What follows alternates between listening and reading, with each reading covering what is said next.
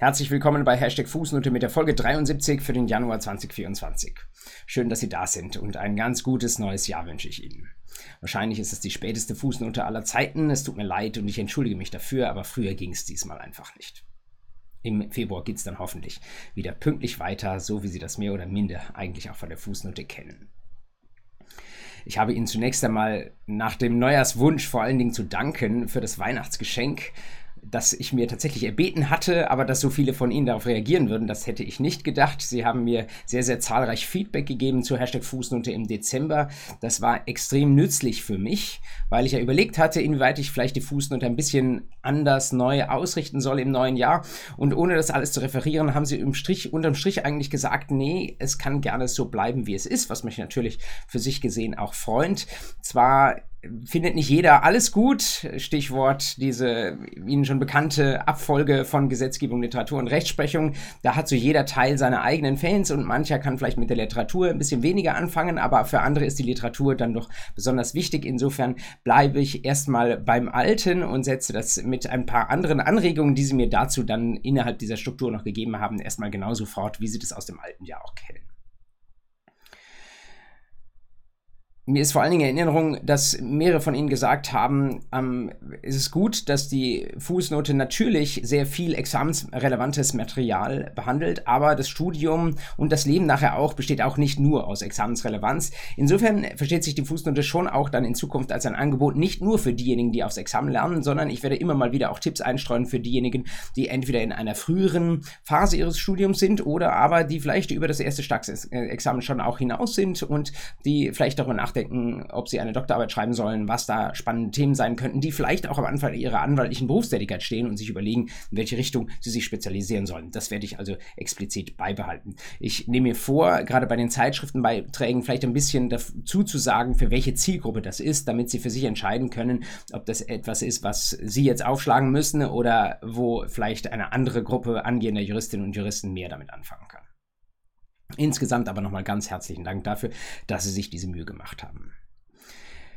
In diesen späten Januar starten wir dann wie immer mit der ersten Rubrik Gesetzgebung und da habe ich Ihnen eigentlich gar nicht so viel mitgebracht, sondern nur eine kleine Novelle. Die Novelle des Kap Muck, die im Moment angestoßen wird und vielleicht, könnte ich mir durchaus vorstellen, in dieser Legislatur noch durchkommt. Wir sind ja schon langsam im Herbst der Legislatur, da gibt es gar nicht mehr so riesige neue Projekte, die jedenfalls aus dem Berliner Justizministerium kommen, ähm, aber so kleinere Novellen, die können dann vielleicht doch noch vor Ende der Legislatur abgearbeitet werden. Und so ist es auch mit dieser Neufassung des CAPMUG, die nämlich eigentlich mehr oder minder unstreitig ist. Das Kapitalanlegermusterverfahrensgesetz, wie es ausführlich heißt, das ist jetzt 20 Jahre alt, das hat man damals erlassen als es um äh, Rechtsprobleme, Stichwort unrichtige Anlegerinformationen im Zuge der Emission der Te Deutschen Telekom-Aktie ging. Da hat man gesagt, da gibt es so viele kleine Anleger, die jetzt auf dieses Pferd gesetzt haben, die ein bisschen getäuscht wurden vielleicht und denen muss man irgendwie eine erste frühe Form vom kollektiven Rechtsschutz ermöglichen. Dann hat man dieses Gesetz geschaffen und es hat sich gezeigt, na, das ist schon sehr, sehr kompliziert, so viele Menschen zusammenzufassen in einem quasi Zivilprozess, der jetzt in mancherlei Hinsicht ein bisschen bisschen anders aussieht. Viele von Ihnen werden an die Musterfeststellungsklage denken. Das ist so etwas Ähnliches, aber nicht auf diesen Kapitalanlegerbereich fokussiert. Das ist allerdings auch viel später gekommen. Das CapMuck ist eigentlich schon viel, viel älter. Und es ist eben viel, viel schwerfälliger. Man möchte sagen, noch schwerfälliger, weit schwerfälliger noch als die äh, Musterfeststellungsklage, wie wir sie jetzt kennen und wie sie ja vor kurzem nochmal durch das Verbraucherrecht-Durchsetzungsgesetz reformiert wurde. Ein wenig möchte der Gesetzgeber jetzt daran schrauben, ähm, damit die Verfahren nicht mehr so ewig lange dauern, nicht mehr 10, 15 Jahre, sondern vielleicht auch mal ein bisschen kürzer. Ganz viele Verfahren waren sowieso nicht, die nach diesem schwerfälligen Cut-Mode gelaufen sind. Also zum Beispiel, bisher läuft das so, wir haben die Einzelklagen, die da eingeben bei den Landgerichten in der Eingangsinstanz und die sagen dann irgendwann, das sind so viele gleichgerichtete Verfahren mit so vielen übergeordnet interessanten Rechtsfragen, das eskalieren wir hoch zum Oberlandesgericht. Ähm, da sagt jetzt der Gesetzentwurf, der noch nicht durch ist, lasst uns versuchen, mehr ähm, entscheiden zu lassen vom Oberlandesgericht. Sobald das Oberlandesgericht davon hört, darf etwa das Oberlandesgericht in Zukunft, wenn es die Pläne tatsächlich umgesetzt werden, selbst die Feststellungsziele für das Verfahren herausfiltern und darf äh, gewissermaßen selbst den Verfahrensgegenstand ein Stück weit definieren. Das ist bemerkenswert, dass es nunmehr eine Aufgabe des Gerichts selbst wird. Aber der Gesetzgeber sagt sich, wir müssen hier irgendwie effektiv vorankommen. Und da ist vielleicht das OLG als das Gericht, wo dann über dieses Musterverfahren entschieden wird, vielleicht doch der richtige Ort dafür. Ebenso hat das OLG nach den Vorstellungen jetzt des Justizministeriums zukünftig große Gestaltungsmacht darüber, wer an diesem Verfahren überhaupt beteiligt wird. Ursprünglich bisher ist es so, so, dass all diejenigen, die in den Einzelverfahren von Landgerichten drin hängen, automatisch auch beteiligt werden an dem Musterverfahren vor dem Oberlandesgericht. Das ist nun etwas, was der Schwerfälligkeit äh, noch äh, die Schwerfälligkeit noch gefördert hat, weswegen man sagt, das muss eigentlich nicht sein. Es genügt, wenn wir da einige Musterkläger haben in diesem Kapmuck-Verfahren. Und das ist dann wieder tatsächlich in der Zukunft eine Aufgabe des Oberlandesgerichts, das zu entscheiden, wer daran beteiligt wird. Man möchte diejenigen, die insofern nicht in diese Klägerrolle reinkommen, die möchte man nicht ganz aussperren, die werden dann beigeladen im Verfahren und haben tatsächlich auch bestimmte Verfahrensrechte, aber sie stehen eben nicht mehr in erster Reihe. Und schließlich soll es zukünftig auch so sein, dass das Oberlandesgericht nachträglich den Verfahrensgegenstand erweitern kann. Dafür gibt es dann nochmal eine eigene Vorschrift. Wenn das OLG sieht, ja, ursprünglich äh, ging es nur um die Rechtsfragen A, B, A und B, aber jetzt kommen noch weitere Rechtsfragen hinzu, C und D, die könnten auch noch wichtig sein. Und wenn wir die jetzt nicht mitentscheiden, dann kommt übermorgen das nächste Kapmuck-Verfahren auf uns zu und da wäre es doch prozesseffizienter, wenn wir hingehen und das alles entsprechend in einem Verfahren abhandeln. Ich glaube, man erkennt aus diesen Bemühungen heraus, das Verfahren soll ein Stück weit schlanker werden, es soll schneller vorangehen.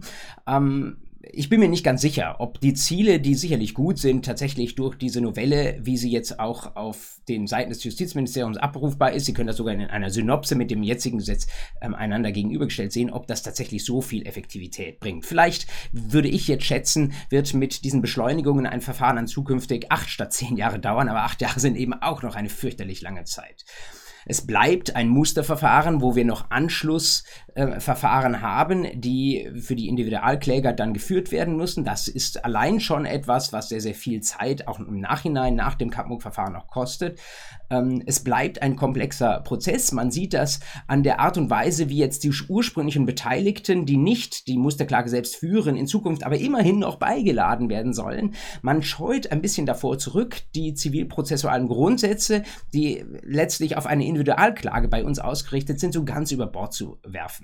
Und das ist ein bisschen die große abstrakte Frage aus der Warte des Zivilprozessrechts, die jetzt über der Kappmunk-Novelle steht, aber auch über anderen Verfahren des kollektiven Rechtsschutzes, wie wir sie jetzt in den letzten Jahren immer wieder diskutiert haben und wie ja mit Blick auf die Abhilfeklage auch an anderer Stelle etwas neu geregelt wurde.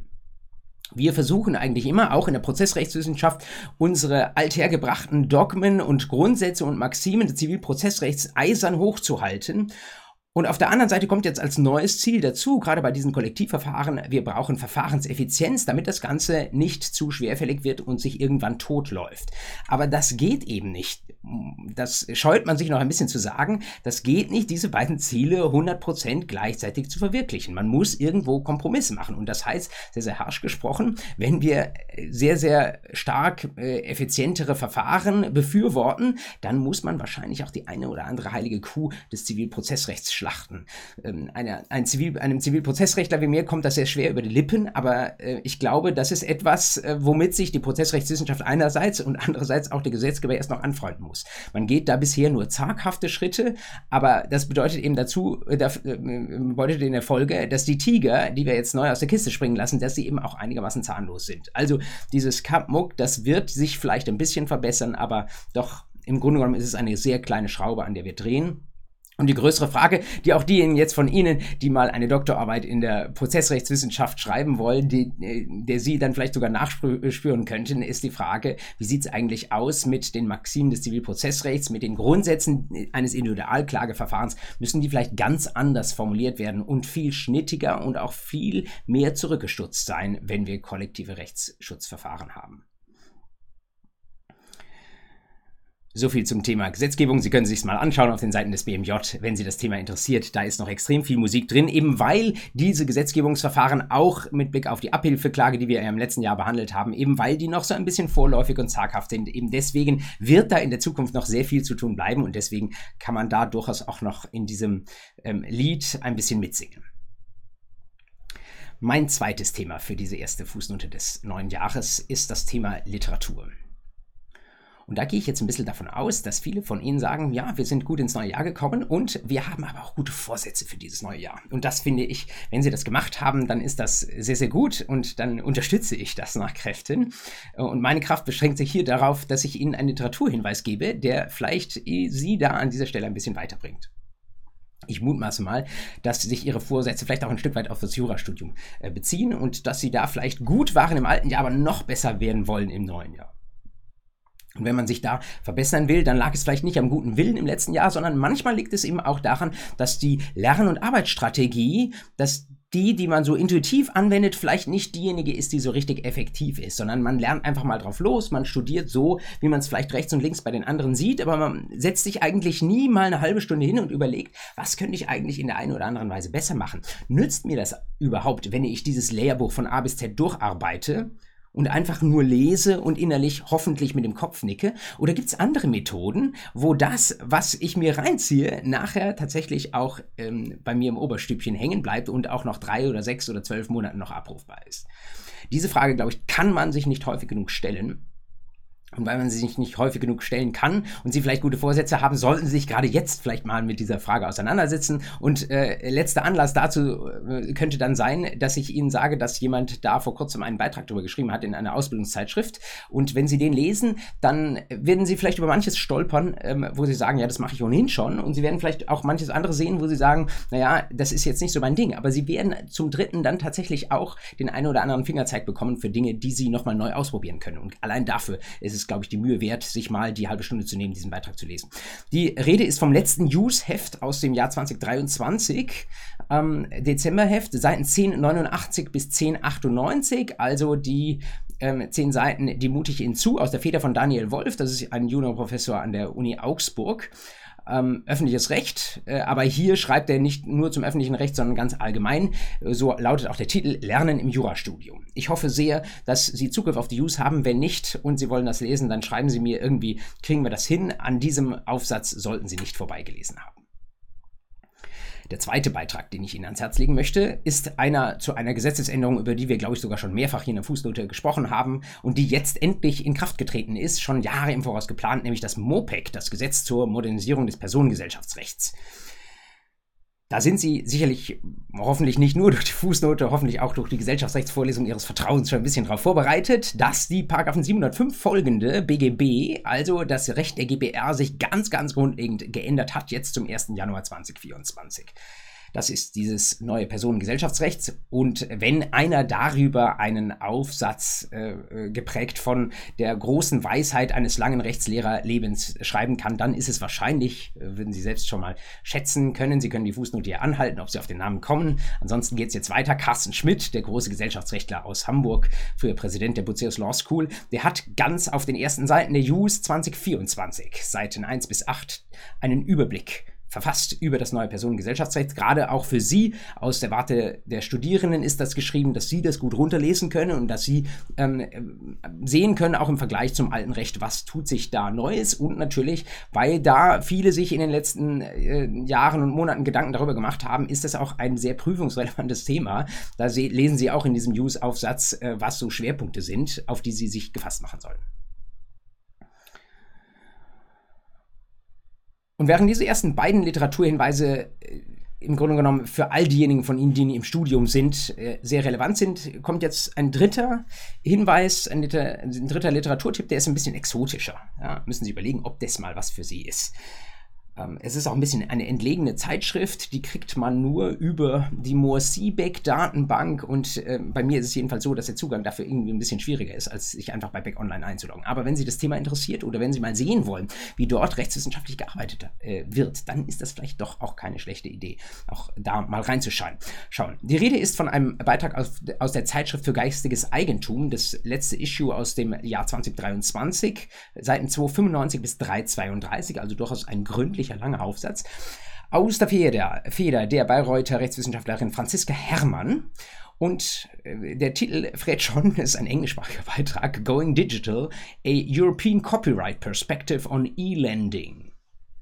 Also eine Perspektive, äh, die Perspektive des europäischen Copyright-Urheberrechts auf E-Lending heißt das Leihen von E-Books. Die Frage ist, insbesondere gestellt mit Blick auf öffentliche Bibliotheken, wie Sie sie natürlich kennen, einerseits aus dem Jurastudium, aber andererseits auch mit der örtlichen Stadtbibliothek, die in der Vergangenheit immer mal, nicht nur immer mal, sondern eigentlich immer nur Papierbücher verliehen haben und die äh, da natürlich in gewisser Weise auch in gewisser Weise begrenzt waren, denn es handelt sich um sogenannte rivale Güter, würden die Ökonomen dazu sagen. Wenn ähm, sie ein Buch einmal in der Hand nur haben, dann kann es nur der Nutzerin A oder der Nutzerin B ausgeliehen werden die können das nicht gleichzeitig lesen. Und jetzt ist die nächste Frage, die sich dann stellt, wie sieht es eigentlich mit E-Books aus? Ähm, kann man die in gleicher Weise, darf man sie in gleicher Weise verleihen wie ein papiernes Buch? Und wenn man das kann, dann haben wir bei einem E-Book natürlich ein nicht rivales Gut. Das kann ich theoretisch einerseits an Nutzerin A ausleihen und gleichzeitig auch an den Nutzer B, C, D, E unbegrenzt. Dazu gibt es europäisches Recht, ähm, eine Richtlinie aus dem Jahr ähm, müsste jetzt mal schauen, ist schon einige Jahre alt, äh, vielleicht aus dem Jahr 2006, ich weiß nicht, ob ich mir das richtig notiert habe. Ähm, und da geht es tatsächlich um solche äh, ja, Miet- und Leihrechte ähm, und es geht vor allen Dingen um Urheberrechte. Und da gibt es eine äh, Vorschrift in dieser europäischen Richtlinie, die natürlich von den entsprechenden äh, Mitgliedstaaten in ihren Urheberrechtsgesetzen umgesetzt wurde, so auch in Deutschland, äh, die da sagt, ähm, es gibt bestimmte äh, geistige Eigentumsschutzrechte, Urheberrechte zugunsten der Autoren. Und ähm, äh, im Grundsatz ist es so, dass Autoren sehr viel Hoheit darüber haben, wo ihre Werke geistiges Eigentum herumschwirren. Und im Grundsatz ist es so, dass äh, tatsächlich Autoren den Bibliotheken das Verleihen von ihren Werken verbieten dürfen.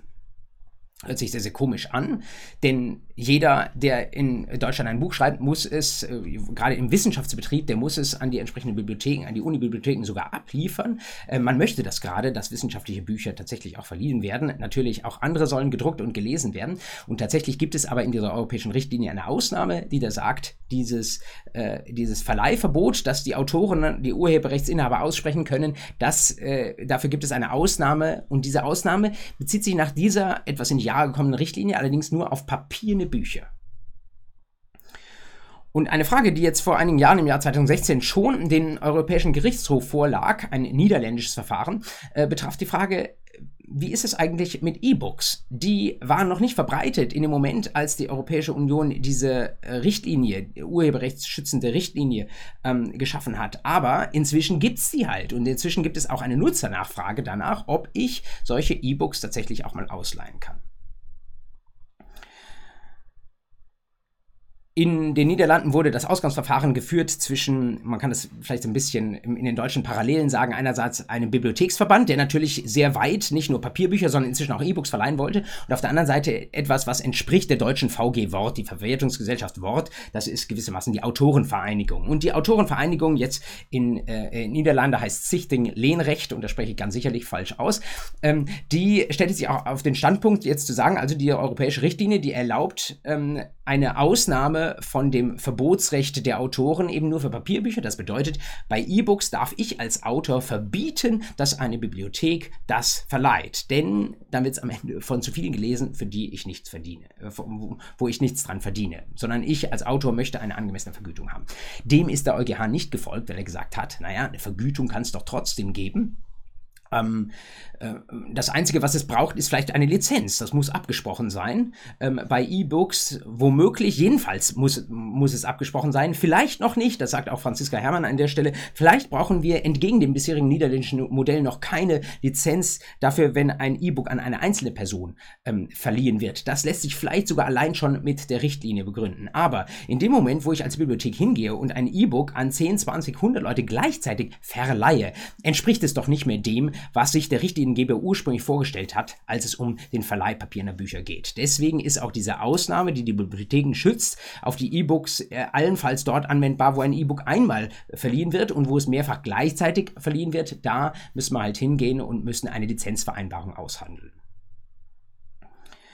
Auf Basis jetzt dieser durch den EuGH nochmal klarer gefassten Rechtslage geht jetzt die Autorin Hermann hin und sagt, lass uns doch mal anschauen, was in verschiedenen Ländern da umgesetzt wurde von dieser Richtlinie. Sie schaut sich drei Jurisdiktionen an. Einerseits die Niederlande als die äh, Jurisdiktion, wo dieser Fall gespielt hat, andererseits Frank dann wieder Frankreich und zum letzten äh, das deutsche Urheberrecht.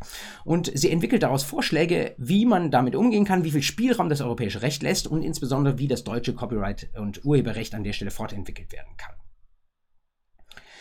ich möchte ja jetzt nicht zu tief ins Urheberrecht reingehen. Es geht, geht da um so Fragen wie den Erschöpfungsgrundsatz. Also äh, eigentlich, wenn man als äh, Urheber ein Werk einmal aus der Hand gegeben hat, dann äh, ist es weg. Ja, dann kann ich bei der Weiterverbreitung nicht mehr selbst meine Urheberrechte geltend machen. Ähm, das ist aber etwas, wo was beim Verleih problematisch ist. Da kann man viel drüber äh, sprechen. Und die Frage ist eben, wie man es ausgestaltet. Und etwas vereinfacht gesagt sagt Hermann, jetzt schaut euch doch tatsächlich an, wie es in den Niederlanden läuft. Da läuft es eigentlich mit so einem Lizenzmodell sehr, sehr gut. Da kann man dann tatsächlich tatsächlich auch abbilden, dass E-Books an mehrere gleichzeitig verliehen werden. Und das könnte doch ein Modell sein, das Pate stehen kann für eine Reform des französischen Rechts, das nochmal anders ausformuliert ist, und auch des deutschen Urheberrechts. Jetzt fragen Sie sich vielleicht, Sie haben jetzt nicht den entsprechenden Schwerpunktbereich Urheberrecht gewählt. Was, warum berichte ich Ihnen das? Nun, ähm, zum einen, ein paar mögen den gewählt haben, den Schwerpunktbereich, aber allen anderen möchte ich sagen, das ist ein Aufsatz, äh, der zum ersten gut lesbar ist, auch für Leute wie mich. Ich bin von Haus aus kein Urheberrechtler. Ich interessiere mich natürlich trotzdem hier und da mal für solche Fragen. Und äh, auch für gewissermaßen Urheberrechtsleien wie Sie und mich vielleicht, ähm, ist das ein Beitrag, der sehr, sehr klar geschrieben ist und sehr, sehr gut lesbar ist. Das ist etwas, was für mich auch wichtig ist, wenn ich Aufsätze für Sie aus, ähm, äh, auswähle. Äh, ich begegne manchmal Aufsätzen zu spannenden Themen, ähm, die vielleicht auch eine gewisse Relevanz haben für die Prüfungen, die vor Ihnen stehen. Aber äh, manchmal gelingt es mir nicht zu verstehen, was die Autoren von mir wollen ähm, weil ich zu der Sprache, sage ich mal vorsichtig, keinen Zugang finde. Jetzt das hier von Franziska Herrmann, auch wenn es auf Englisch geschrieben ist, ähm, ich glaube, die Diebel-Übersetzung brauchen Sie dafür nicht, das können Sie selbst lesen, äh, ist ein ähm, Beitrag, der sehr, sehr klar geschrieben ist und das ist insofern Vorbild dafür, wie vielleicht auch Sie, wenn Sie mal selbst einen juristischen Text schreiben, sei es auf Englisch oder sei es auf Deutsch, tatsächlich formulieren können. Ähm, zum anderen aber ist es ein Beispiel, wie gerade diejenigen von Ihnen, die über eine Doktorarbeit nachdenken, sehen können, wie schon auf seiner Rechtslage, die ähm, scheinbar feststeht, Richtlinie steinalt, EuGH-Urteil jetzt auch schon knapp acht Jahre alt, wie man da trotzdem noch sehr, sehr verdienstvoll juristisch arbeiten kann. Und eine Methode, die da sehr, sehr hilfreich ist, wenn man sich überlegt, ob das eigene Recht schon gut genug ist oder was es noch lernen kann, ist einerseits natürlich in die Rechtsgeschichte zu schauen, was gab es da schon mal an ähnlichen Dingen, was können wir daraus lernen, aber andererseits eben gerade auch in andere Jurisdiktionen reinzuschauen und zu schauen, ähm, wie machen es die anderen? Was läuft bei denen gut? Was läuft bei denen nicht so gut? Was läuft bei uns schon gut und was können wir von den anderen lernen. Das ist eine Methode, wenn Sie über ein Doktorarbeitsthema nachdenken, die wahnsinnig spannend ist, die heutzutage auch einfacher wird.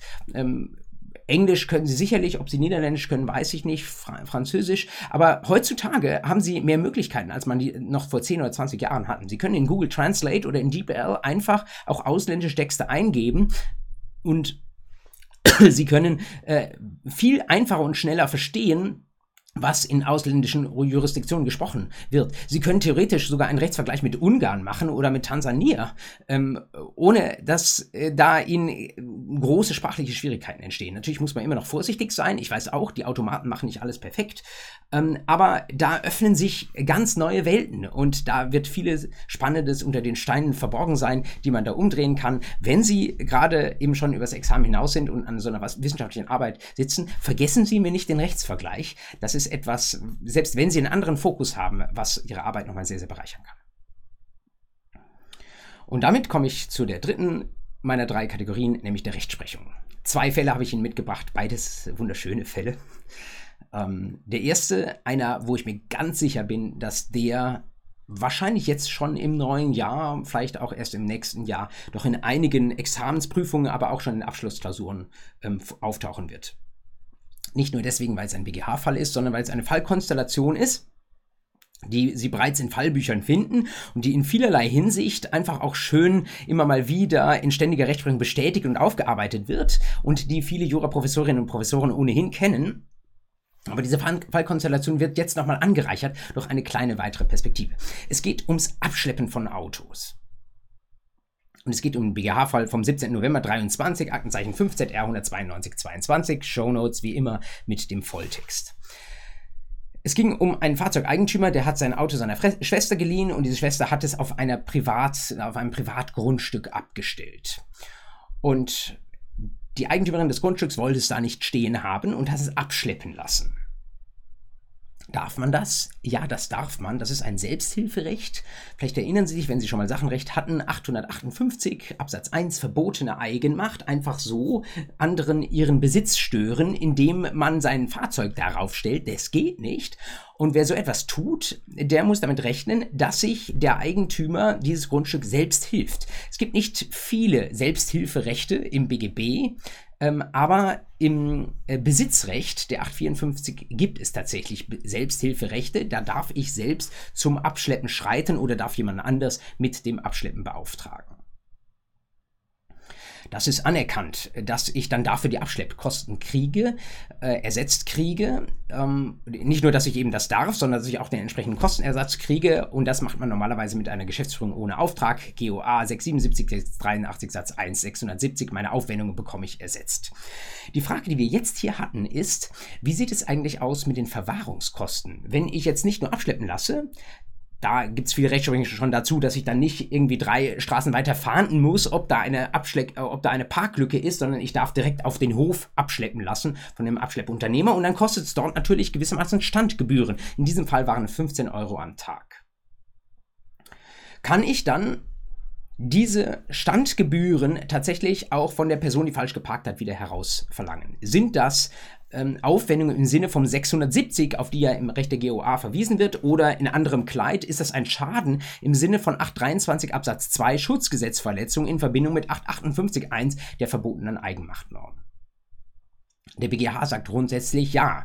Das wird ja in gleicher Weise veranlasst, wenn ich erlaube, zu diesem Ort hinzuschleppen und in dem Moment, wo das Auto dann dort beginnt zu stehen, beginnt eben die, die Parkuhr gewissermaßen dort zu laufen, äh, weil der Abschleppunternehmer einen bestimmten, gehen wir mal davon aus, angemessenen Satz pro Tag von 15 Euro ansetzt. Das ist ja ein maßvoller äh, Tagesstandbetrag. Dann sagt der BGH, ja, das wird von den entsprechend zu ersetzenden Aufwendungen und vom Schadensersatz ähm, umfasst. Mit einer sehr, sehr wichtigen Einschränkung, die macht in diesem Fall einen sehr, sehr großen Unterschied. Denn in diesem Fall war es so gewesen, dass der Eigentümer nach fünf Tagen, also waren 5 mal 15 gleich 75 Euro hier schon an Standgebühren aufgelaufen, hatte er gesagt, ich hätte gerne mein Auto zurück. Und der ähm, Abschleppunternehmer hat gesagt, nee, ähm, kriegst dein Auto an der Stelle nicht zurück, ähm, musst die Kosten zahlen. Ähm, und deswegen gibt es das Auto nicht zurück. So stand das Auto entsprechend länger da. Es waren dann am Ende 329 Tage, fast ein ganzes Jahr, hat das Auto so zu, äh, gestanden. Und so kamen eben Standgebühren zusammen, die eben nicht mehr 75 äh, Euro waren, sondern 329 mal 15 Euro, was ich jetzt nicht im Kopf rechnen kann, äh, jedenfalls nicht vor der Kamera, aber es waren dann knapp 5000 Euro, die hinten dabei rumkommen. Man kann sich vorstellen, 75 Euro, weiß ich nicht, ob die, der Eigentümer des Fahrzeugs gezahlt hätte, 5000 Euro wollte er nicht bezahlen. Und das war dann die Frage, wie weit reicht denn dieser Verfahrkostenanspruch? Der Person, die jetzt diese Verwahrkosten ausgelegt hat. Das ist in der Regel dann nicht der Abschleppunternehmer, sondern die Person, die die Abschleppung beauftragt hat, die ähm, diese Kosten verauslagt hat. Kann theoretisch auch der Abschleppunternehmer sein. Das ist eine Frage, wie sich der äh, Fall an der Stelle bildet. Und ähm, an der Stelle hat der BGH gesagt, nein, das ist jetzt nichts mehr, was durch das Parken veranlasst wurde. Ähm, warum ist das so? In dem Moment, wo das Fahrzeug untergestellt wird, geht es darum, dass das, äh, die Eigentumsbeeinträchtigung, also diese verbotene Eigenmacht, irgendwie abgewendet werden muss. Das ist das Ziel und damit ist es auch eine erforderliche Aufwendung, Geschäftsführung ohne Auftrag und diese Aufwendung muss ersetzt, ersetzt werden. Aber ab dem Moment, wo unser Eigentümer das Fahrzeug herausverlangt hat, da geht es demjenigen, der jetzt die Herausgabe verweigert, geht es gar nicht mehr darum, dass ähm, äh, das Eigentum äh, der Person, wo der Person, wo falsch geparkt wurde, dass das geschützt wird, sondern in diesem Moment beginnt es um die Durchsetzung des Kostenerstattungsanspruchs, entweder des Abschleppunternehmers oder des Eigentümers mit der entsprechenden Parkfläche äh, geht. Da geht es darum, diesen Kostenersatzerstattungsanspruch durchzusetzen, also die zunächst nur 75 Euro. Und die Durchsetzung dieses Kostenerstattungsanspruchs ist ja aber jetzt nichts mehr, was mit der ursprünglichen Geschäftsführung ohne Auftrag verbunden ist. Deswegen hier ein neues Ziel. Also ab dem sechsten Tag in diesem Fall haben die Verwahrkosten, diese, diese, diese Standkosten ein anderes Ziel. Damit fallen sie nicht mehr unter die GOA, beziehungsweise durch den durch die verbotene Eigenmacht ausgelösten Schadensersatzanspruch. Und deswegen sind sie nach dieser Norm nicht mehr zu ersetzen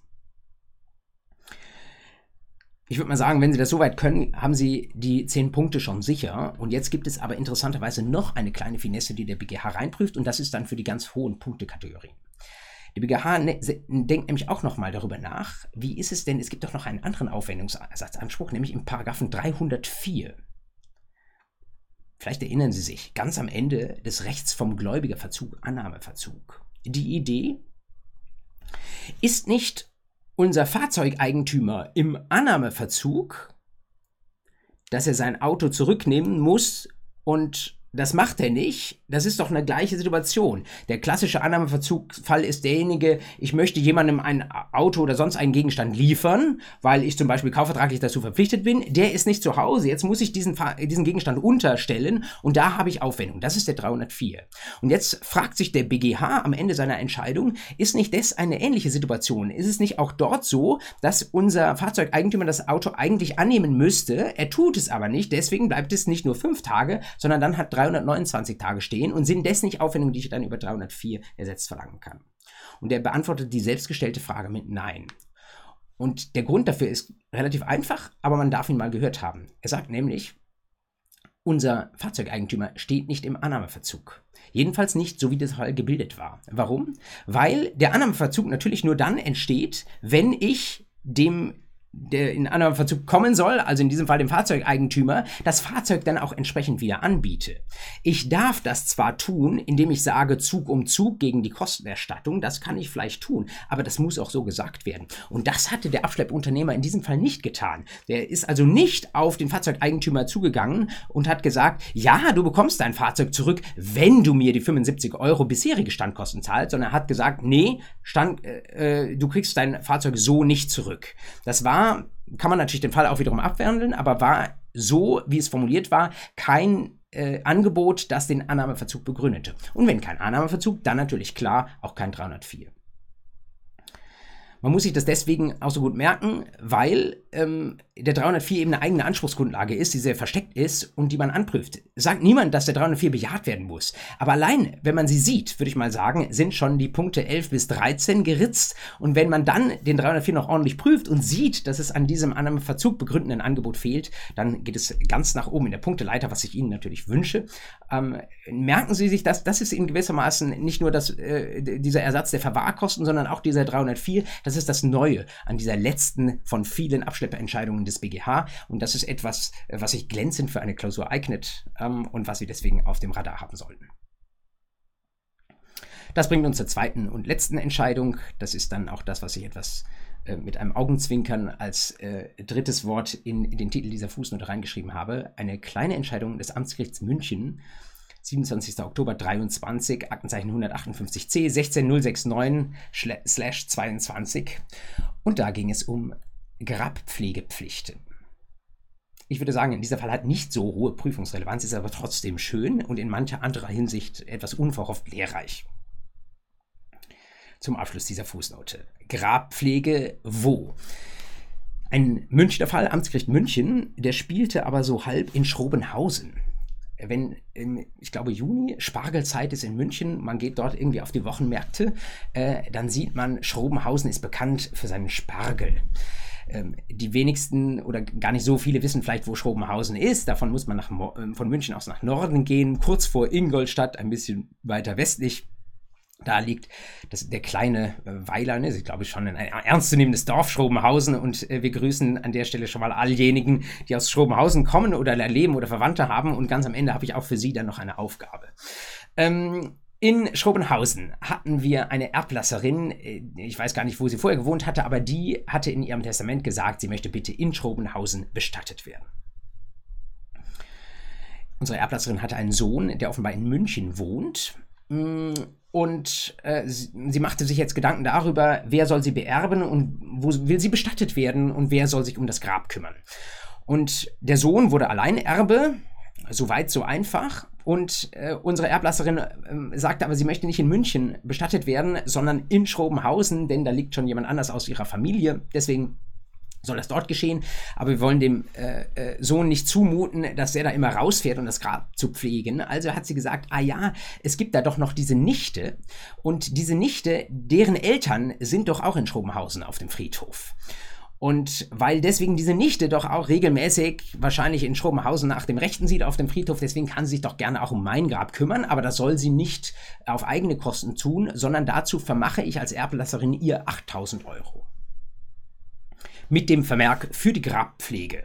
Das ist also ein Vermächtnis, wenn Sie schon mal Erbrecht gemacht haben, sonst machen Sie das jetzt mal schnell mit meiner Online-Vorlesung.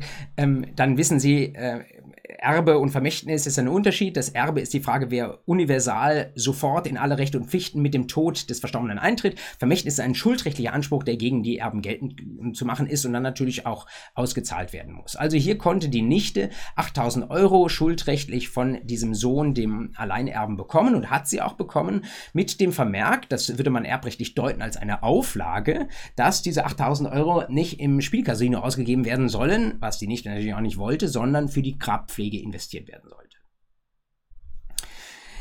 Jetzt lief das Ganze nur kurze Zeit gut, denn unsere Nichte war auch nicht mehr die jüngste und starb bereits drei Jahre später.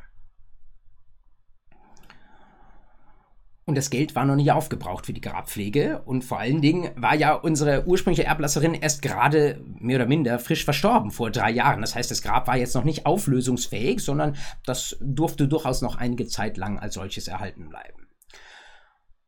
Und unser Sohn dachte sich jetzt natürlich, der in München saß, wie ist es denn eigentlich? Ähm, da ist doch bestimmt noch was übrig von den 8000 Euro. Also schauen wir doch mal, wer die Erben jetzt unserer Nichte sind.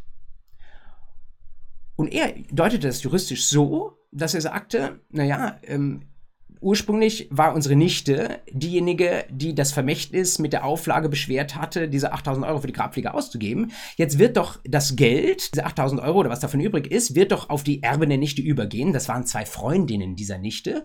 Und dann geht doch auch die Auflage mit über. Auflagen sind vererblich, hatte er herausgefunden. Das bedeutet, wir schauen uns einfach an, was von den 8000 Euro übrig ist. Und da sollen bitte diese Freundinnen der Nichte nun für die Grabpflege in Schrobenhausen verwenden die machten eine Reihe von ähm, Angeboten, wollten das aber nicht rundheraus in alle Ewigkeit zusagen und haben deswegen dann irgendwann gesagt, nee, es ist gut. Wir, sie haben, glaube ich, angeboten, sogar bis zum Jahr 2030 das zu machen. Dann haben sie angeboten, es bis 2026 zu machen. Dann äh, irgendwann haben sie gesagt, naja, das Geld ist auch schon Mitte 2024 aufgebraucht und jetzt ist irgendwann mal gut. Ähm, diesem, dieser Begehr geben wir nicht statt, dann klage doch. Und unser Sohn klagte vor dem Amtsgericht München. Und das Amtsgericht München, ich weiß nicht, wie Sie entschieden hätten, wenn Sie schon erbrecht strafrechtlich geschult sind, hat tatsächlich gesagt, ja, nicht nur das Geld, äh, klar, als Vermögen, das jetzt unsere Vermächtnisnehmerin inzwischen verstorben, diese Nichte ähm, bekommen hat. Nicht nur das ist vererblich, sondern die Auflage als solche ist grundsätzlich auch vererblich. Es gibt allerdings eine Ausnahme, sagt das Amtsgericht München, wie ich finde, sehr überzeugend, und zwar dann, wenn die Auflagen höchst persönlicher Natur sind. Und deswegen muss man im Einzelfall werten, und da eignet sich dann vielleicht doch für eine erbrechtliche Klausur. Ähm, ist das, was die Erblasserin von der Nichte da wollte, ist das etwas, was speziell auf die Nichte zugeschnitten war oder ist das etwas, was jeder kann? Sinnvoll ist ja immer ergebnisoffen zu argumentieren und man kann tatsächlich sagen, naja, ähm, den Friedhof dafür bezahlen, dass man da irgendwie so ein Grabpflegeabo bekommt, das kann ja eigentlich jeder. Also ist das doch tatsächlich auch etwas, was diese Freundinnen der Nichte tun können, also diejenigen, die die Nichte dann beerbt haben. Andererseits, sagt das Amtsgericht München, lass uns doch mal diese Konstellation anschauen. Unsere ursprüngliche Erblasserin kannte diese zwei Freundinnen überhaupt nicht. Und diese zwei Freundinnen, die haben auch keine Beziehung jetzt zu diesem Friedhof in Schrobenhausen. Jedenfalls wäre das nicht für die Erblasserin erkennbar gewesen.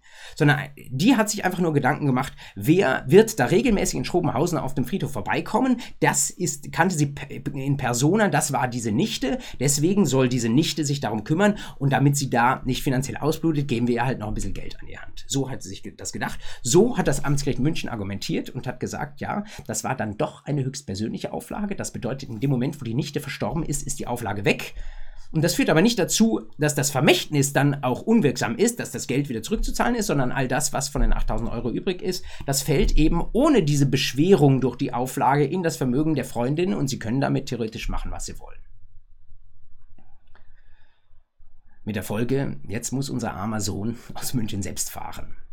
Ich habe sogar nachgeschaut, die Schrobenhausener unter Ihnen wissen, was kostet, äh, wie lange dauert das? Man fährt mit, dem, fährt mit dem ICE bis Ingolstadt, das dauert eine halbe Stunde, dann fährt man noch mit der bayerischen Regiobahn von Ingolstadt nach Schrobenhausen 20 Minuten und dann muss man tatsächlich zu diesem neuen Friedhof, um den es offenbar geht. Der alte ist offenbar schon aufgelassen, mitten in Schrobenhausen. Da muss man noch 20 Minuten laufen. Also insgesamt ist man doch ein bisschen mehr als eine Stunde unterwegs.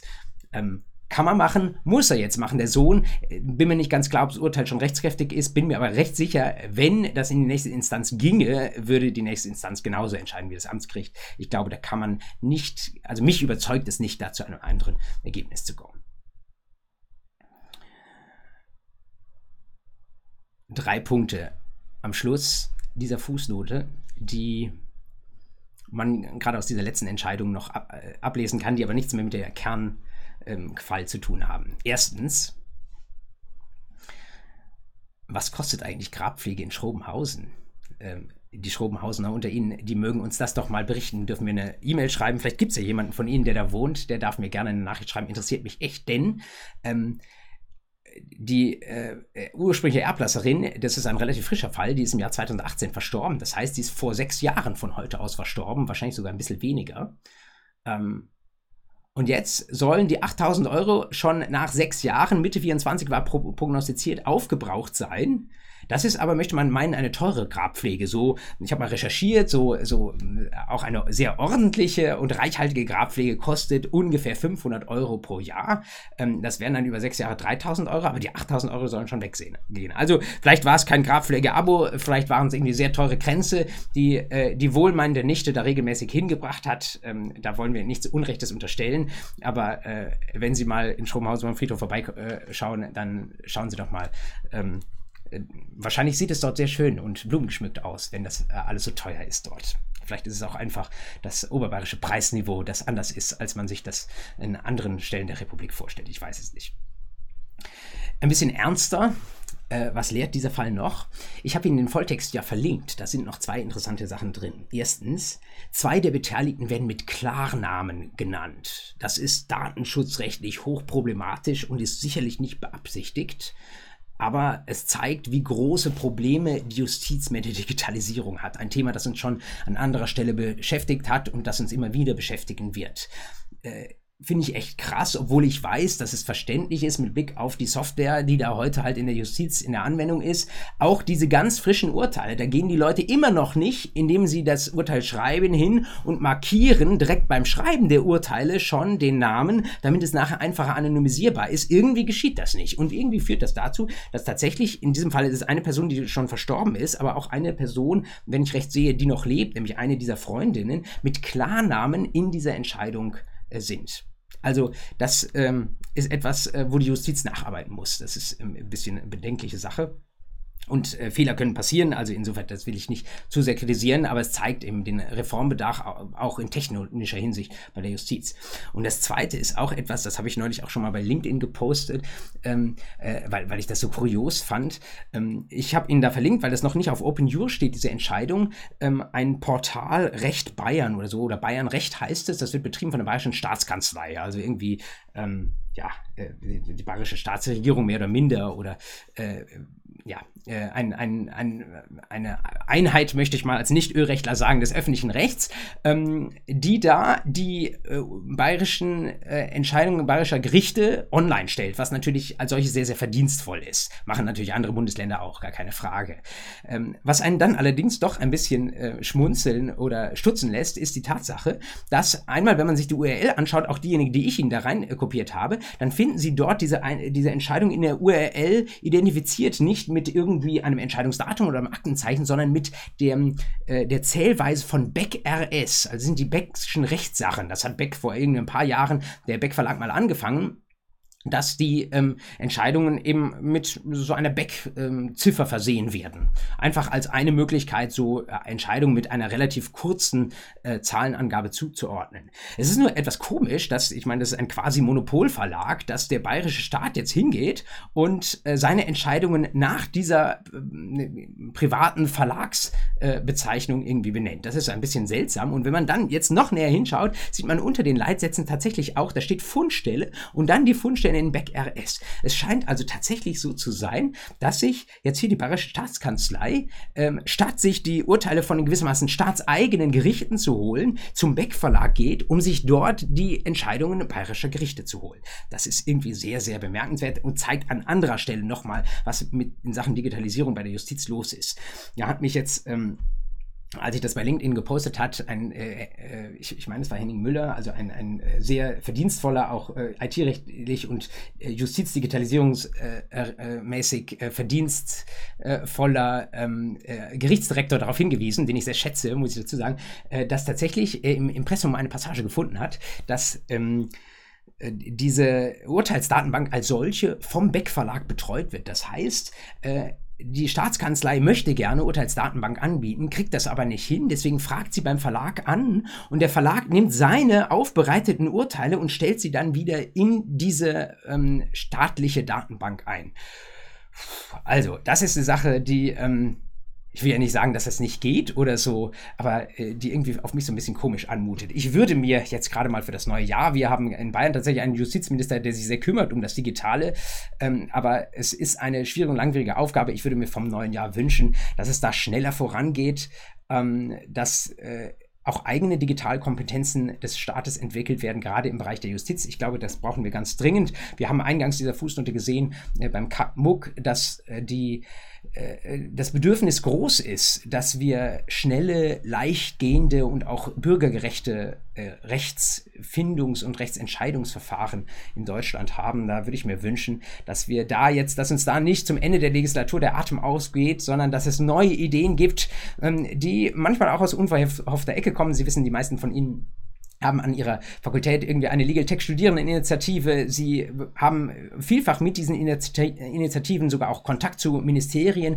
Da gibt es Möglichkeiten, heute Ideen einzubringen. Ich würde mir wünschen, dass es davon noch mehr gibt und dass da noch mehr dann tatsächlich auch zügig ins Gesetz kommt, ähm, damit der Rechtsstaat auch morgen so steht, wie er oder noch besser dasteht, als er heute dasteht und damit es Ihnen morgen auch Spaß macht, Jura zu machen.